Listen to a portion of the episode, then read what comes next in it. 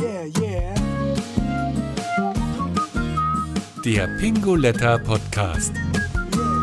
Eintauchen in die coole Welt der Bücher. Hallo, ich bin Pia Hoffmann und in dieser Folge möchte ich euch zwei ganz besonders tapfere Menschen vorstellen. Einer von ihnen ist Stefan Kappler. Bis 2016 hat er ein ganz normales Leben geführt, doch dann traten plötzlich mysteriöse Symptome auf. Beim Arbeiten ist mir das Werkzeug immer aus der Hand gefallen.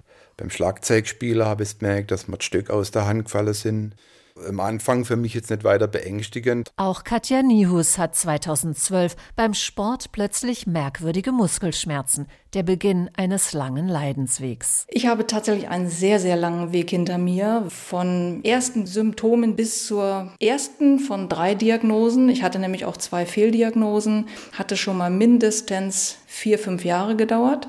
Und 2015 habe ich dann schlussendlich die ALS-Diagnose bekommen. Ratlosigkeit, Fehldiagnosen, Unwissenheit, eine ganz typische Erfahrung auf dem Weg zur ALS-Diagnose, weiß Jens Matk vom Verein ALS Mobil. ALS ist eine Krankheit, die man nicht diagnostizieren kann. Wenn man alle anderen Krankheiten ausgeschlossen hat bei bestimmten Symptomen, bleibt die ALS übrig. Üblicherweise dauert der Diagnoseweg richtig, richtig lange. Man fällt hin, man stolpert, man weiß nicht warum und wird von Pontius zu Pilatus geschickt. Ganz klipp und klar, es gibt keine Ursache für alles, zumindest keine bekannte. Es ist eine Art Muskelschwund und zwar nicht, weil die Muskeln aufhören da zu sein, sondern weil die Nervensignale im Körper nicht mehr zu den Muskeln weiter transportiert werden. ALS ist eine unheilbare und tödliche Krankheit. Die Lebenserwartung beträgt durchschnittlich drei bis fünf Jahre. Für Katja Nihus ist diese Diagnose ein Schock. Ich kann diesen Moment der Diagnosestellung fast gar nicht in Worte fassen. Aber was meine allerersten Gedanken waren, und das werde ich nicht vergessen, das ist, dass ich an meine beiden Töchter gedacht habe und an meinen Mann. Was aus meinen Kindern wird, wie gehen die damit um? Wie können die da überhaupt mit umgehen? Und auch für Stefan Kappler bricht erst einmal eine Welt zusammen. Mir war dann schon bewusst, dass es was Ernstes ist. War schon für mich eine tiefe Krise, Lebenskrise, dass ich einfach gespürt habe, ich stehe jetzt vor der Entscheidung. Entweder es geht weiter und, und ich kämpfe oder ich gebe jetzt schon auf. Stefan Kappler entscheidet sich zu kämpfen, auch wenn die ALS unbarmherzig fortschreitet. Angefangen hat es am rechten Arm, dann ist es langsam auf der linken Arm gegangen, dann ist langsam die Schwäche am linken Bein dazugekommen. Hab dann auch Hilfe beim Essen, An- und Ausziehen braucht. Dann ist die Beatmung mit dazugekommen, weil meine Atmung nicht mehr richtig funktioniert. Des Weiteren ist meine Nackenmuskulatur hat abgebaut, also mein Kopf wird immer schwerer. Ein Medikament gegen ALS gibt es nicht. Doch neben dem körperlichen Leiden haben ALS-Patienten mit einem weiteren großen Problem zu kämpfen, und das ist die Unwissenheit in der Bevölkerung. Denn ALS ist so gut wie unbekannt. Woran das liegt, erklärt Jens Matk vom Verein ALS Mobil. Ein ganz, ganz entscheidender und wirklich trauriger Grund ist die Tatsache, dass man an der ALS relativ zeitnah stirbt. Laut Statistik in drei bis fünf Jahren. Der Betroffene hat im besten Falle ein Zeitfenster von wenigen Jahren, um irgendwo sich zu etablieren. Wenn wir dann sagen, das, was Stephen Hawking hatte, fällt mit den allermeisten die Groschen, dann müssen wir aber noch den Zusatz hinterher schieben. Stephen Hawking hatte eine spezielle ALS, mit der man wirklich sehr, sehr lange überleben kann. Es geht nur über die betroffenen Schienen in der Öffentlichkeit. Grundsätzlich fehlt einfach bei der ALS ganz, ganz doll die Lobby. Neben dem berühmtesten ALS-Patienten Stephen Hawking hat die Ice Bucket Challenge 2014 kurzzeitig für Öffentlichkeit gesorgt. Aber noch immer haben selbst Ärzte die Krankheit einfach nicht auf dem Schirm. Diese Erfahrung muss auch Katja Nihus immer wieder machen. Diese unspezifischen Symptome stehen ja erstmal für viele Diagnosen oder Erkrankungen. Und dann bin ich von einem zum anderen Arzt gerannt. Das ging bis hin zum Psychologen, weil man mir nahegelegt hatte, ob es nicht ganz einfach psychosomatisch ist. Also ich wurde auch in die Ecke gestellt, dass ich mir das Ganze nur einbilde. Oder wenn man eben viel zum Arzt läuft, ja gut, dann findet irgendwann auch irgendwer was. Auch in der Gesellschaft und im Berufsleben stoßen ALS-Patienten immer wieder auf Unverständnis. Ich habe also einen Beruf ausgeübt, der eine körperliche Fitness voraussetzt. Ich bin Fachangestellte für Bäderbetriebe gewesen und da konnte ich zunehmend der Belastung nicht mehr standhalten. Habe dann mit meinen Vorgesetzten gesprochen und gefragt, ob es da die Möglichkeit gibt, mich auch, wenn das schlechter wird, in anderen Bereichen unterzubringen. Und auch da hat man mich dann nicht wirklich für voll genommen und hat mir dann auch unterstellt, ich würde eigentlich nur eine Möglichkeit suchen, um vielleicht im Büro arbeiten zu dürfen. Jährlich erkranken in Deutschland rund 2000 Menschen an ALS mit steigender Tendenz. Trotzdem werden die Bedürfnisse der Patienten oft nicht ernst genommen. Aus Unwissenheit berichtet Katja Nihus. Das finde ich auch immer wieder vor. Bei Ärzten, bei Krankenkassen, bei Ämtern generell, die nicht wissen, was ALS ist. Und da würde ich mir wünschen, dass wenn man verschiedene Dinge wie Hilfsmittel, Pflege, Medikamente, was auch immer beantragt, dass da einfach ein besseres Verständnis für die Erkrankung ist. Sehr häufig erlebe ich, dass das so lange herausgezögert wird oder sich so lange hinzieht, bis Anträge bearbeitet oder überhaupt genehmigt werden, dass dann der Bedarf schon wieder ein ganz anderer ist. Das ist zu der Schwere der Erkrankung etwas, was unwahrscheinlich kräftezehrend ist. Dagegen lässt sich etwas tun, glaubt Silke Boger vom Pinguletta Verlag. Im März 2021 beschließt sie, für jedes verkaufte Buch spendet der Verlag einen Betrag an ALS Mobil.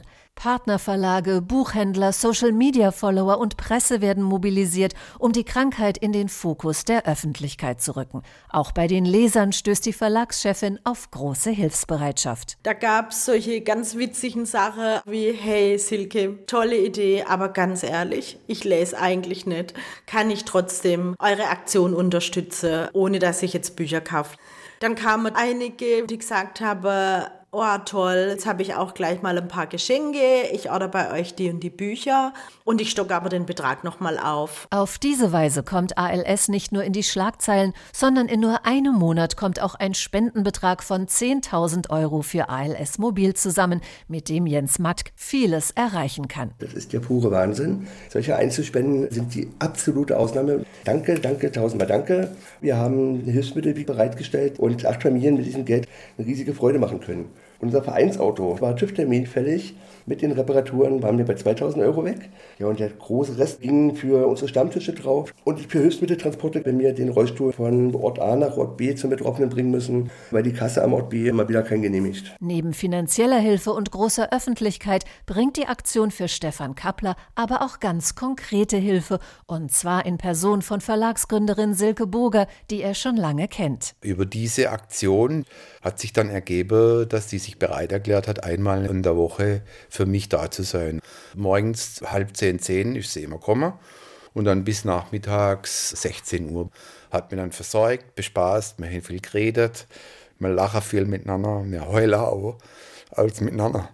Und es ist einfach unfassbar schön für mich. Seitdem übergibt Silke Burger die Pinguletta Verlagsgeschäfte jeden Dienstag an Bürofee Jenny und verbringt den Tag bei ihrem Freund Stefan. Ich bin sein verlängerter Arm, in dem Fall seine verlängerten Arme.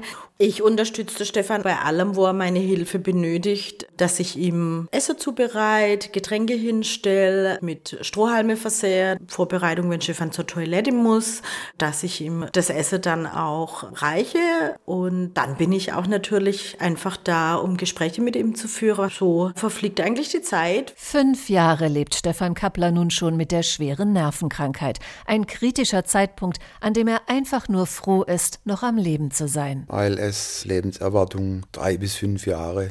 Nach fünf Jahren zeigt sich die ALS bei mir. Arme kann ich gar nicht mehr benutzen. Kopf wird immer schwerer. Atmung wird auch schwerer bin angewiesen auf Hilfsmittel, Rollstuhl. Ich brauche Hilfe beim Waschen, bei der Körperpflege, beim Duschen. Ich muss gefüttert werden. Es ist ein langsamer Verlauf, den ich habe. Ich kann immer noch reden, kann mir äußern. Ich hoffe, dass das noch lange so bleibt. Dabei will ihm der Verein ALS Mobil unter die Arme greifen. Für Katja Nihus ist der Kontakt zu Betroffenen im Verein ebenfalls eine große Hilfe. Was mich dort sehr gepackt hat, dass man versucht, mit der Erkrankung bestmöglich zu leben. Also dass die, auf die ich erstmal getroffen bin, alle zu meinen Vorbildern geworden sind, weil sie so unfassbar stark und ja, lebensbejahend trotz dieser schweren Erkrankung leben. Und nur so in der Art kann ich mir auch vorstellen, mit der Erkrankung überhaupt leben zu können. Und genauso positiv will auch Stefan Kappler in die Zukunft schauen. Das ist ein schwieriges Thema. Da wird auch meine Stimme ein bisschen schwach. Ich habe ziemlich schnell begriffen, dass es nur zwei Möglichkeiten gibt. Entweder ich gebe auf oder ich kämpfe. ich, ich will trotzdem leben. Ich habe trotz allem eine große Lebenswille und habe für mich festgelegt, dass ich annehme, das schwere Schicksal, und versuche für mich immer das Beste draus zu machen. Dabei will ihn auch Frau Pinguletta Silke Burger weiterhin unterstützen. Aus der Spenden- und Öffentlichkeitsaktion von 2021 ist für den Verlag ein bleibendes Engagement geworden. Wir wollen tatsächlich mehr sein als nur ein Buch. Unser Bestreben ist, und ich denke, da unterscheiden wir uns auch vom einen oder anderen Verlag, dass wir uns auch gesellschaftlich engagieren möchten. Dadurch entstand eine zusätzliche Sparte im Pinguletta Verlag und die haben wir mit einem Hashtag versehen und dieser Hashtag ist More Than a Book. Unter dem Hashtag More Than a Book soll ALS auch in diesem Jahr für den Pinguletta Verlag ein großes Thema bleiben. Wir planen für 2022 und das soll jetzt auch diese Podcast-Folge mal so ein Kick-Off sein, dass wir uns weiterhin im Bereich ALS engagieren. Es gibt ein paar Ideen. Wir sind gut vernetzt möchte das auch nutzen für das Thema ALS-Aufklärung, ALS-Support. Versuche da vielleicht auch noch der eine oder der andere mit ins Boot zu holen.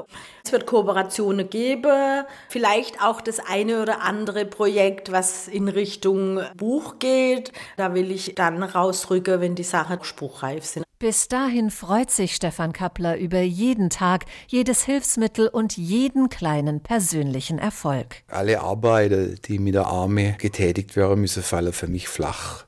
Aber ich bediene meinen Computer per Augensteuerung und mit den Füßen. Das hat mir Lebensqualität wieder gesichert.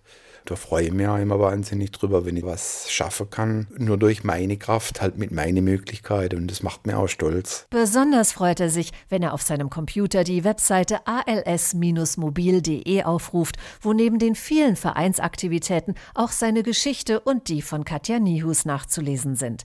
Rechts oben auf der Seite befindet sich ein Spendenbutton, mit dem der Verein ganz einfach unterstützt werden kann. Vorstand Jens Matt hofft auf viele Klicks und vor allem da, darauf, dass die Menschen in Zukunft nicht mehr aus Unwissenheit vorschnell urteilen. Wenn ihr demnächst irgendwo mal jemanden sieht, der vielleicht ein bisschen torkelt oder vielleicht komisch spricht, es muss nicht immer der Alkoholiker sein, es kann auch ein ALS-Kranker sein. Wer ALS-Patienten helfen möchte, findet den Link zum betroffenen Verein und die Kontonummer auch auf der Seite des Pinguletta Verlags.